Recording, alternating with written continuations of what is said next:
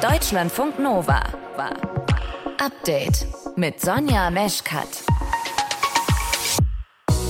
Die russische Armee will sich aus Cherson zurückziehen. Das hat der Kommandeur der Truppen gestern sehr präsent und öffentlich im russischen Staatsfernsehen verkündet. Was bedeutet das denn jetzt eigentlich? Ist das ein kompletter Rückzug? Ist das einer auf Zeit? Das wollen wir uns heute im frischen Podcast vom Update am 10. November genauer angucken. Unser Korrespondent Tilko Gries schätzt das so ein. Wenn das so kommt, wenn also tatsächlich Russland diese Stadt Cherson und dieses Gebiet rumzu räumt und da abzieht, dann ist das eine große Niederlage. Für die Ukraine wiederum wäre das ein richtig großer Gewinn. Und die Ukraine ist nach wie vor skeptisch, traut diesen Ankündigungen nicht. Eins unserer Themen. Außerdem klären wir, warum wir Bass brauchen. Bass, Bass, wir brauchen Bass. Was geht, Nala? Bass, Bass, wir brauchen Bass. Seid ihr down? Bass ist gut für uns, bringt uns zum Tanzen. Und zwar geht es da nicht um irgendeinen Bass, sondern um eine ganz bestimmte Frequenz, die wir nicht hören, aber trotzdem wahrnehmen können. Und die macht eben was mit uns. Wir lösen das Rätsel auf in diesem Podcast. Ihr hört zu, das ist schön. Deutschlandfunk Nova. Der Bundestag hat heute beschlossen, dass das Bürgergeld kommen und Hartz IV ablösen soll. Ob es wirklich am 1. Januar in Kraft treten kann, werden wir am Montag sehen. Dann stimmt nämlich der Bundesrat ab. Kerstin Ruskowski aus unseren Deutschlandfunk Nova Nachrichten. Warum kann es sein, dass das Gesetz zum geplanten Bürgergeld im Bundesrat gekippt wird? Weil im Bundesrat am Montag die VertreterInnen der Bundesländer abstimmen und die Union aus CDU und CSU hat angekündigt, das Bürgergeld dann zu blockieren. Die sind nämlich keine Fans der geplanten Änderungen. Erklär uns nochmal warum. Das Bürgergeld ist eine Initiative der Ampelkoalition aus SPD, FDP und Grünen. Die Koalition sieht das Bürgergeld als große Sozialreform, mit der jetzt nach 20 Jahren Hartz IV abgelöst werden soll. Das war ja damals unter SPD-Bundeskanzler Gerhard Schröder eingeführt worden, ist aber nie zu so einem richtigen Erfolg geworden und Schröder hat dann auch die Bundestagswahl danach 2005 verloren.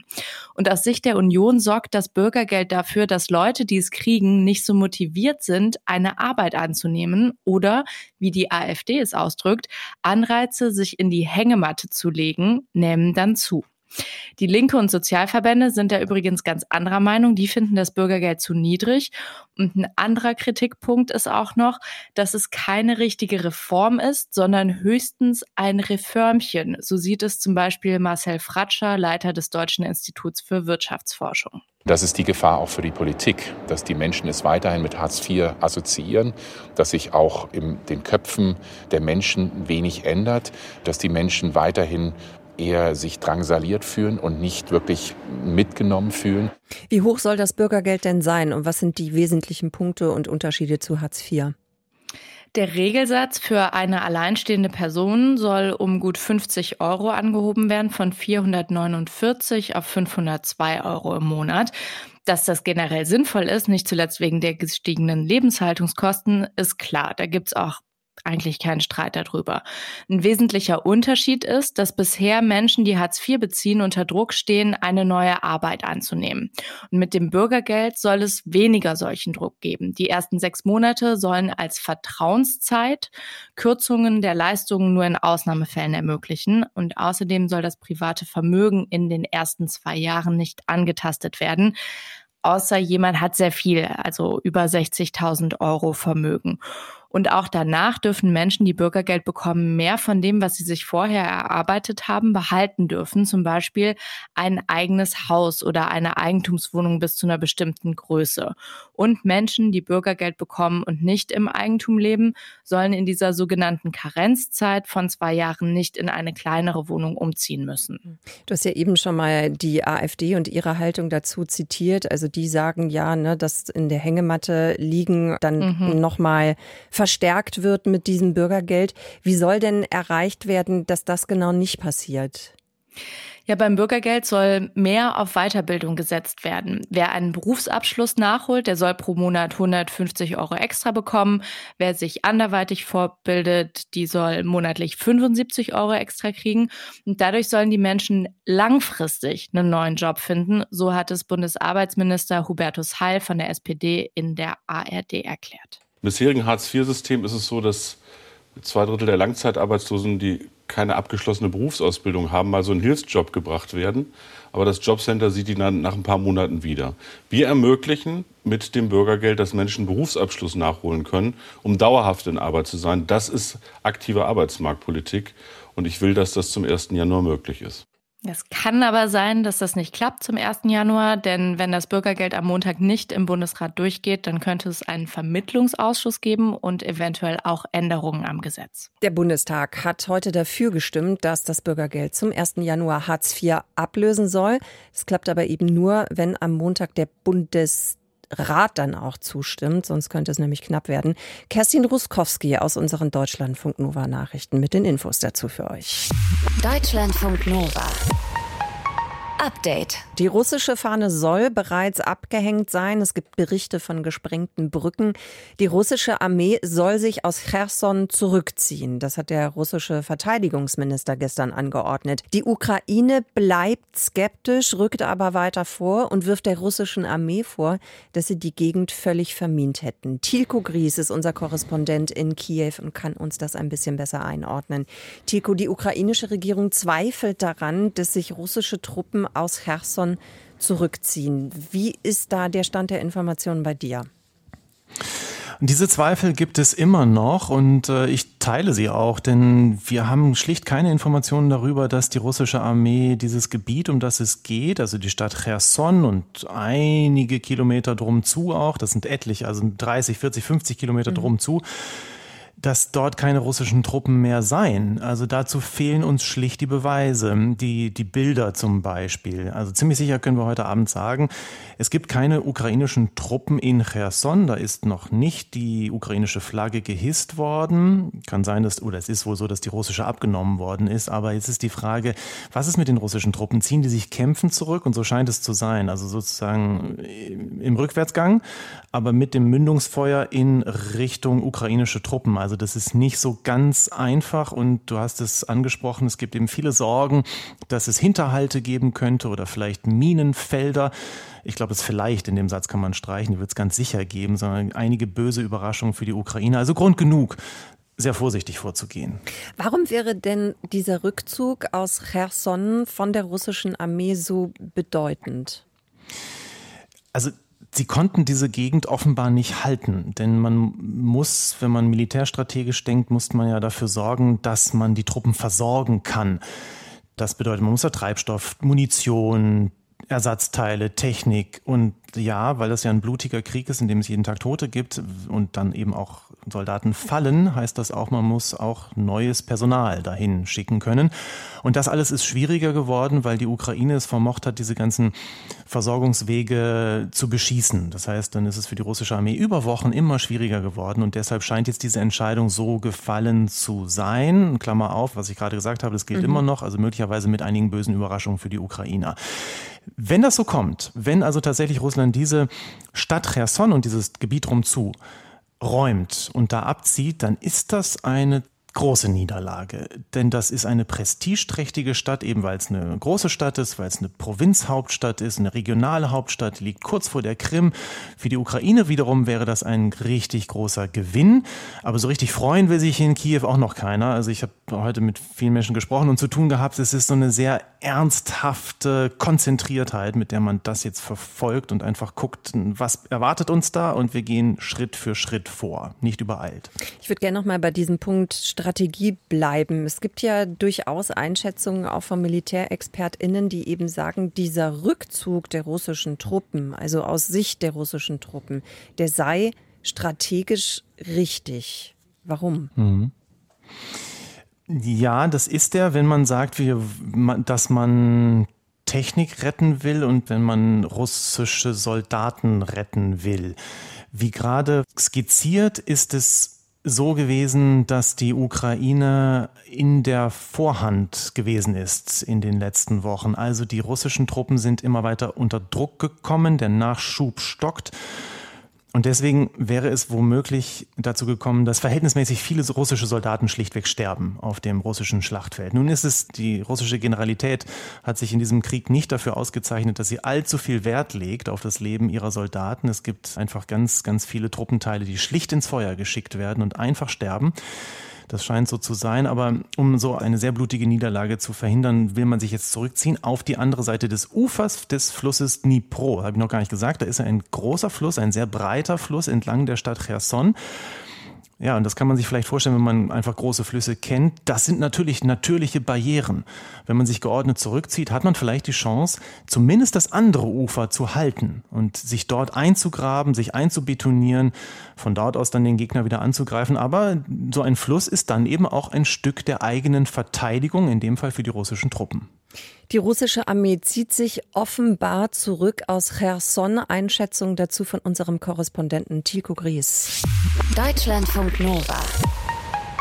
Update. Sie ist abgeschafft, eigentlich schon seit mehr als 150 Jahren, aber eigentlich bedeutet eben, dass es Ausnahmen gibt bzw. gegeben hat. Bei den Midterms ist in einigen Bundesstaaten der USA nicht nur über die Sitze im Kongress abgestimmt worden, sondern auch darüber, ob Sklaverei in den USA verboten werden sollte. Hä? Wie? Hat die nicht gerade gesagt, die ist so abgeschafft? Ja. Aber das ist es eben. Es gibt Bundesstaaten, beziehungsweise hat sie gegeben, mit Schlupflöchern im Gesetz. Alabama, Tennessee, Vermont und Oregon, die haben sich jetzt dafür ausgesprochen, die Sklaverei zu verbieten. Nur ein Staat, nämlich Louisiana, der hält daran fest. Und warum das so ist, mehr Hintergründe dazu jetzt von unserer Washington-Korrespondentin Doris Siemann. Doris, was sind denn das überhaupt bisher für Ausnahmeregelungen gewesen? Also so, nach dem Bürgerkrieg wurde im Dezember 1865 der 13. Zusatz Artikel zur amerikanischen Verfassung verabschiedet. Und der besagt, Zitat, Weder Sklaverei noch unfreiwillige Knechtschaft darf es in den USA geben, außer, und jetzt kommt's, als Strafe für ein Verbrechen, für das die betreffende Person ordnungsgemäß verurteilt wurde. Und diese Ausnahme von 1865 wurde sofort noch im selben Jahr ausgenutzt. Mississippi und South Carolina als Bundesstaaten, die haben als erstes Gesetze erlassen, die sogenannten Black Codes. Und diese Black Codes, die schränkten ganz massiv und gezielt die Freiheit der gerade mal freigelassenen vier Millionen ehemaligen Versklavten ein. Da konnten schwarze Amerikaner verurteilt werden wegen Zitat Herumlaufens ohne Zweck oder Zitat Landstreicherei oder auch, wenn sie keinen einjährigen Arbeitsvertrag vorweisen konnten. Das hatten natürlich viele nicht nach dem Ende der Sklaverei mhm. im selben Jahr. Und das führte eben zur Wiedereinführung der Sklaverei durch die Hintertür, eben durch diesen 13. Verfassungszusatz. Und bis heute argumentieren Kritiker, dass der Umstand, dass das immer noch in der Verfassung steht, einen ganz weit verbreiteten Missbrauch im US-Strafrechtssystem ermöglicht hat. Es waren bis zu den Zwischenwahlen 19 US-Bundesstaaten, in denen formal zumindest diese Ausnahme weiterhin gilt. Das heißt, erklär uns das noch mal ein bisschen genauer. Dieses Ergebnis hat jetzt auch Einfluss auf Gefangene in den jeweiligen Bundesstaaten. Kann man das so übersetzen? Also, die Entscheidung vom Dienstag hat Auswirkungen auf Gefangene in den Bundesstaaten Alabama, Oregon, Tennessee und Vermont, wo es dort auf jeden Fall die Möglichkeit gab, Menschen, die verurteilt waren zur Zwangsarbeit, teilweise auch ohne Entschädigung, zu zwingen. Nicht alle diese Staaten haben das getan. Bei manchen ging es einfach draus, dass es nirgendwo mehr steht. In Louisiana ist ja diese Entscheidung gescheitert am Wählervotum und dort wird es weiter möglich sein. Und nur um das Ausmaß mal zu schildern. Nach Schätzungen von Experten arbeiten derzeit rund 800.000 Gefangene in den USA für einen Hungerlohn oder für überhaupt nichts. Ne? In sieben Staaten äh, bekommen Gefangene für die Aufgaben, die sie machen müssen, überhaupt keinen Lohn und sie können bestraft werden, wenn sie sich weigern zu arbeiten. Du hast Louisiana jetzt gerade schon angesprochen. Ähm, da haben sechs von zehn WählerInnen, wenn man das jetzt mal so durchschnittlich nimmt, sich gegen die Abschaffung eben dieser Ausnahmeregelung ausgesprochen. Warum eigentlich? Ja, das klingt total schockierend. Sind die jetzt alle für die Wiedereinführung des oder Beibehaltung der Sklaverei, mhm. zumindest für Leute in Gefängnissen? Das glaube ich nicht. Die Frage auf dem Stimmzettel lautet übersetzt, unterstützen Sie eine Gesetzesänderung, die unfreiwillige Sklaverei verbietet, es sei denn, sie gilt für die ansonsten rechtmäßige Strafrechtspflege. Ich verstehe das nicht und ich würde tippen, viele andere haben es auch nicht verstanden oder falsch verstanden. Und jedenfalls hat das dazu geführt, dass schon vorher schwarze Abgeordnete in Louisiana ihre Unterstützung für die Maßnahme zurückgezogen haben. Sie haben gesagt, das ganze Ding sei so kompliziert, sie hätten Angst, dass, wenn sie es nochmal lesen, dass dadurch vielleicht sogar Zwangsarbeit noch ausgeweitet werden könnte. Hm.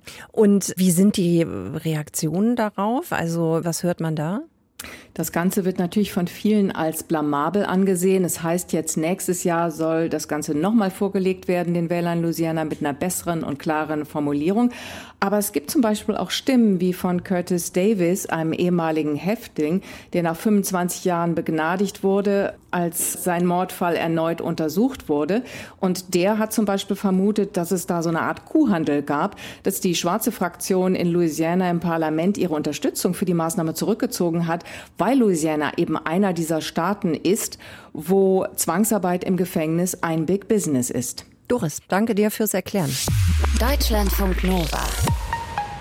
Update. Hansi Flick hat's getan. Heute hat er das Team bekannt gegeben, wer fährt mit zur WM in Katar, wer gehört zum Kader. Wir haben zwei Spieler, die neu im Kader sind. Das erste Mal dabei, erste Mal nominiert äh, wurden mit Yusufa Mukoko und mit Niklas Füllkrug. Ähm, Mario Götze ist mit dabei. Also es wird eine Mischung aus altbewährten Spielern und aus neuen. Und der Hansi, das ist sicher, hat er nicht nur einmal drüber nachgedacht, sondern viele Male. Es ist natürlich für viele Spieler oder für einige Spieler äh, eine Sache, die, wenn sie da nicht dabei sind, äh, ja, einfach nicht ganz so toll.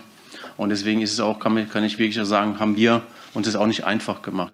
Und es ist ja auch schwierig, ein Team zusammenzustellen. Ne? Kennen wir alle. Referatsgruppe in der Uni, Arbeitsgruppe im Job, selbst bei Freunden, ne? wenn man irgendwie Ausflüge plant oder gemeinsame Kochabende.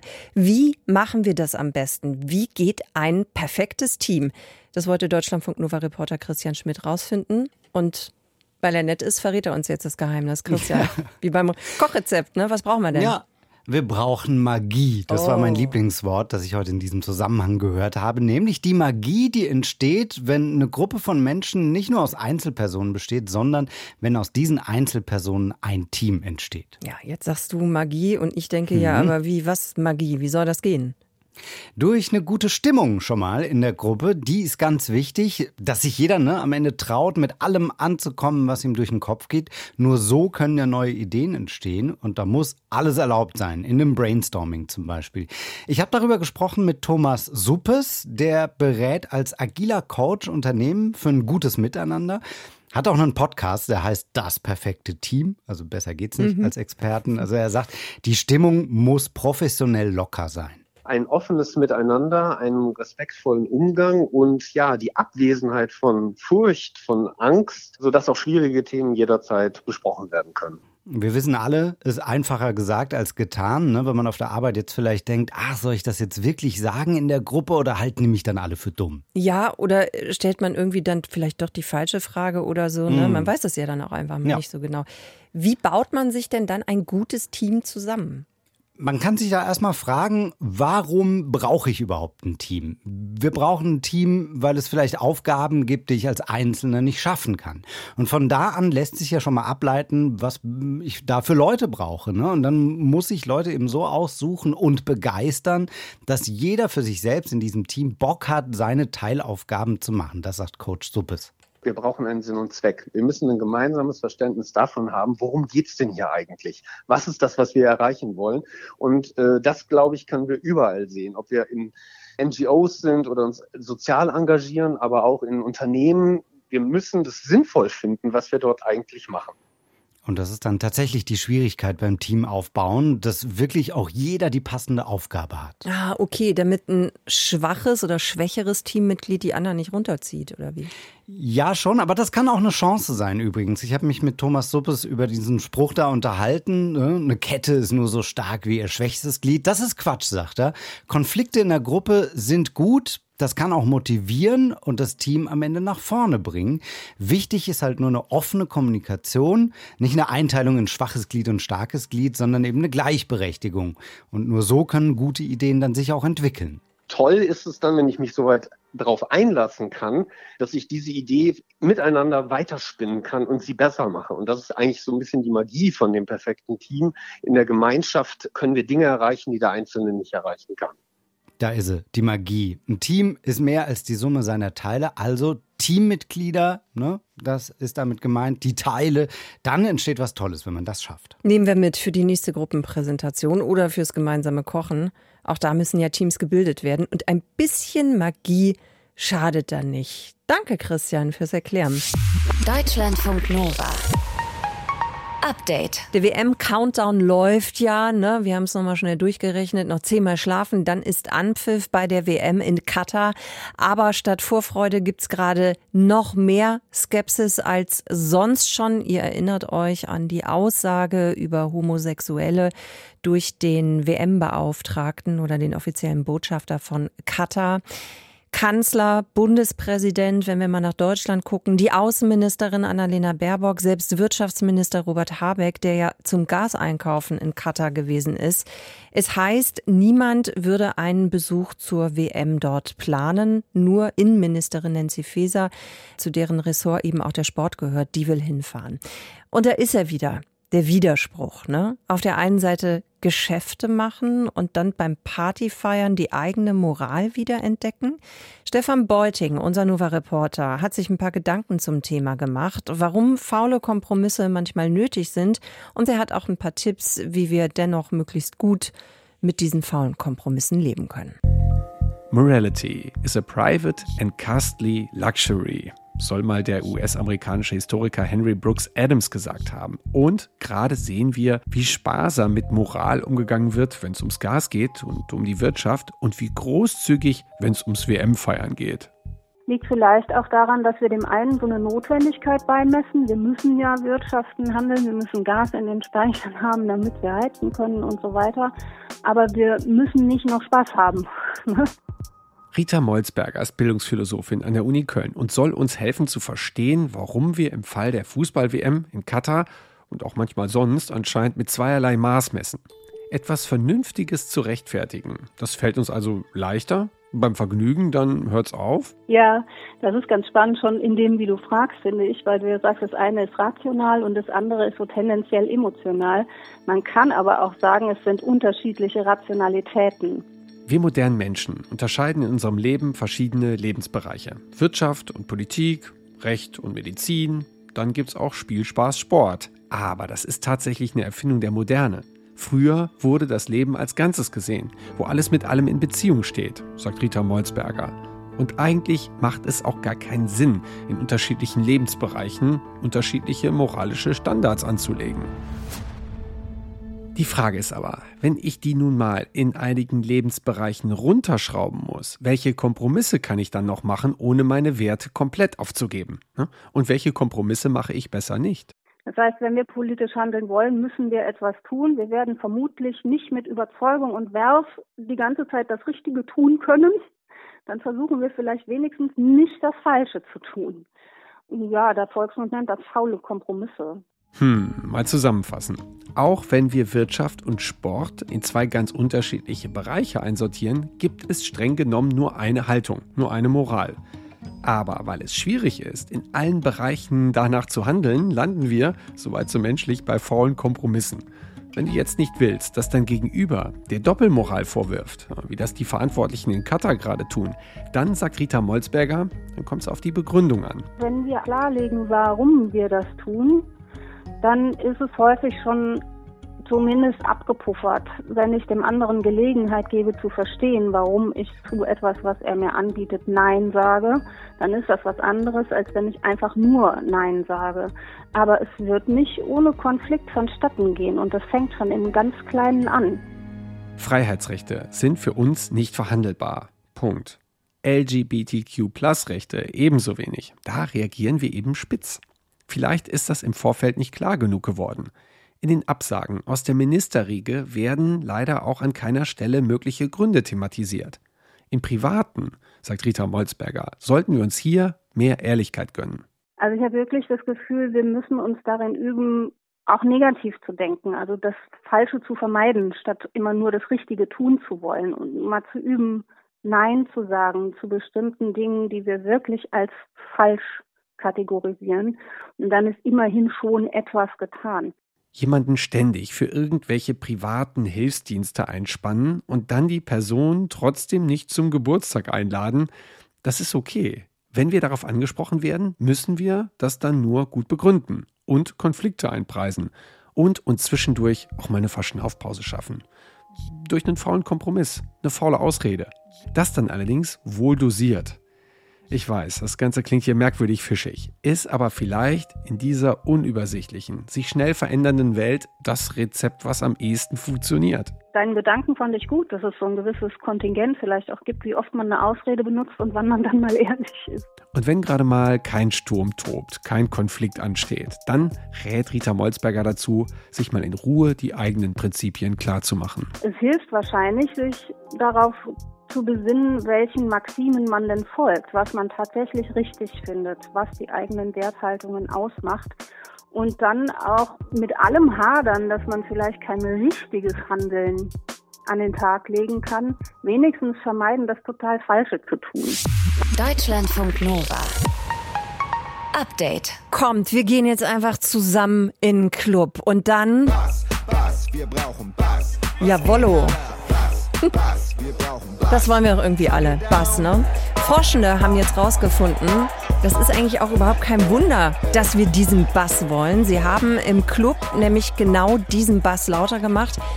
Und dann haben die Leute einfach mehr getanzt. Und der Trick dabei ist, die Leute, die da getanzt haben, die konnten das gar nicht hören, dass der Bass lauter geworden ist. Und trotzdem haben sie mehr getanzt als vorher. Warum das so gewesen ist, Darüber spreche ich jetzt mit Christian Moster aus unserer Musikredaktion. Christian, in dieser Studie sind ja Töne vorgespielt worden, die man nicht hören konnte. Was waren das für Töne? Ja, also es, es gibt tatsächlich Töne, die wir einfach mit unserem menschlichen Gehör grundsätzlich nicht wahrnehmen können. Nämlich sehr hohe, sogenannter Ultraschall und sehr tiefe, Infraschall. Und das Spannende bei dem Experiment ist ja nun, dass die Tanzenden auf diese Töne im Infraschallbereich trotzdem reagiert haben. Und ich habe deshalb mal bei einem DJ nachgefragt. Dash aus Dortmund legt regelmäßig am Samstagabend auch hier bei uns auf, bei Deutschlandfunk Nova. Und er findet, dass das, was seinem Experiment passiert ist, dass das eigentlich gar nicht so überraschend ist. Bass ist so eine antreibende Kraft einfach in der elektronischen Musik. Warum? Weil sie halt den Körper durchflutet. Also man merkt es ja auch, wie dann so der eigene Bauch in Schwingung kommt. Wenn der Bass ein bisschen zu heftig ist vielleicht. Also spricht halt den Körper an. Und deswegen, ja, tanzen die Leute halt. Das ist so, hallo, los geht's irgendwie. Weckruf, let's dance. ja, genau. Und so ist das dann auch zu erklären, warum in der Studie die Leute den Bass trotzdem wahrgenommen haben. Ja, ja, ganz genau. Also je tiefer Töne werden, desto mehr nehmen wir sie eben nicht nur mit dem Ohr wahr, also als Klang, sondern eben zunehmend auch als reine Vibration und über unseren Körper. Im Magen, die, ja. die Nase kribbelt ja dann auch mal gerne. Und äh, ja, alles das mögen wir offensichtlich auch sehr gerne beim Tanzen. DJ Dash veranstaltet in Dortmund jeden Samstag die Support Party. Dort wird Drum and Bass gespielt. Dash ist also quasi Experte für Bass und deshalb äh, weiß er auch, was zum Beispiel passiert, wenn es im Club am Bass mal fehlt. Wenn es zu wenig Bass gibt, dann gibt es auf jeden Fall eine Reaktion vom Publikum. Die ist meistens dann so, dass die Leute eher sagen, hm, okay, wir holen noch mal einen Drink oder gehen rauchen. Und uns ist ja nicht unbedingt bewusst, warum wir so reagieren, aber dass wir keinen Bock mehr haben zu tanzen, das spüren wir ja sehr genau. Hm. Und das ist uns dann nicht so ganz bewusst und das bringt uns dann eben auch wieder zurück zu der Studie. Mhm. Die Forschenden haben ja diese tiefen, unhörbaren Töne benutzt, damit die Tanzenden eben nicht bewusst, sondern unbewusst ja. reagieren. Aber den DJs, denen ist das doch klar, äh, oder nicht? Also ich meine, achten die da drauf? Ja, natürlich. Die, die wissen, was sie tun. Äh, Dash hat mir gesagt, dass er sogar die Stücke, die er auflegt, zum Teil danach äh, behält, wie gut die Musikanlage im jeweiligen Club, in dem er spielt, wie gut die den Bass transportiert. Ja, wann es den Wumms gibt. Ne? Genau. Das ist total wichtig, weil der auch beeinflusst, was du spielen kannst als DJ. Tatsächlich. Manche Stücke sind so basslastig produziert, dass du die nur spielen kannst auf einer guten Anlage. Oder dass sie dann nur wirken, wenn du sie auf einer guten Anlage spielst. Und das musst du halt austesten, dann kannst du eventuell manche Sachen nicht spielen und manche Sachen kannst du spielen. Und das ist ein Risiko, die zu spielen und du weißt, ähm, naja, der Bass wird hier nicht so gut rüberkommen. Gut, halten wir fest, in der Studie ist der Bass offenbar ganz gut rübergekommen. Ja. Gekommen. Die Leute haben ja mehr getanzt. Was lernen wir jetzt daraus? Ja, also erstens, es, es sind tatsächlich die tiefen Frequenzen, bei denen Menschen mit erhöhter Aktivität reagieren, nicht die hohen.